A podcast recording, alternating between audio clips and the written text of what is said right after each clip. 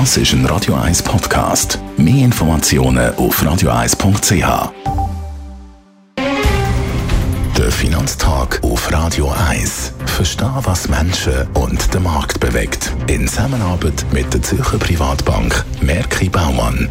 www.merkibaumann.ch Gerard Biasco, Anlagechef der Privatbank Merki Baumann. Wir schauen auf Amerika, weil natürlich das einen äh, Impact hat auf uns schlussendlich. Gibt es Überraschendes bei den amerikanischen Konsumentenpreisen, bei der Entwicklung dort?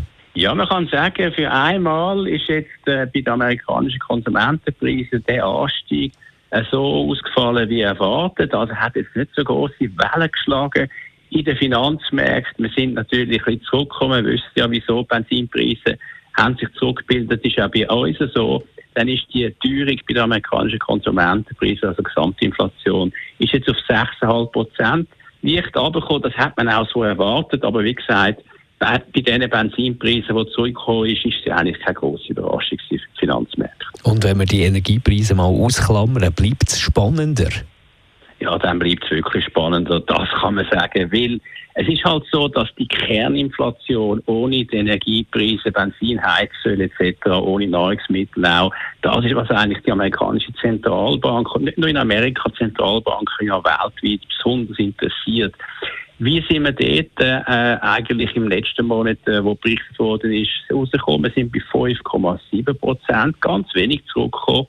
Äh, eigentlich auch wie erwartet, aber eben 5,7 Prozent ist halt weiterhin deutlich über dem, was die amerikanische Zentralbank möchte, nämlich 2% als Ziel für Kerninflation. 5,7% ist natürlich relativ weit weg von dem.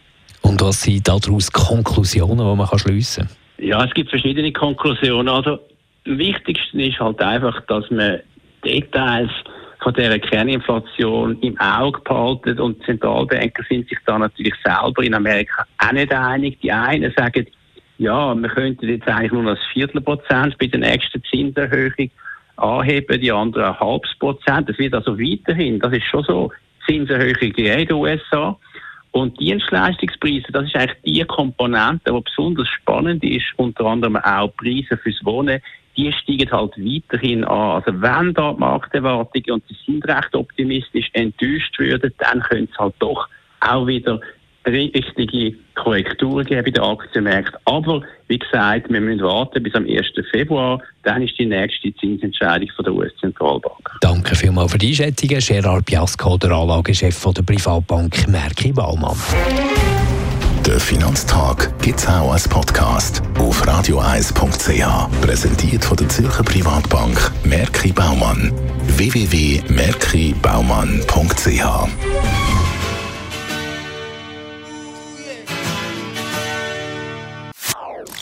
Das ist ein Radio 1 Podcast. Mehr Informationen auf radioeis.ch.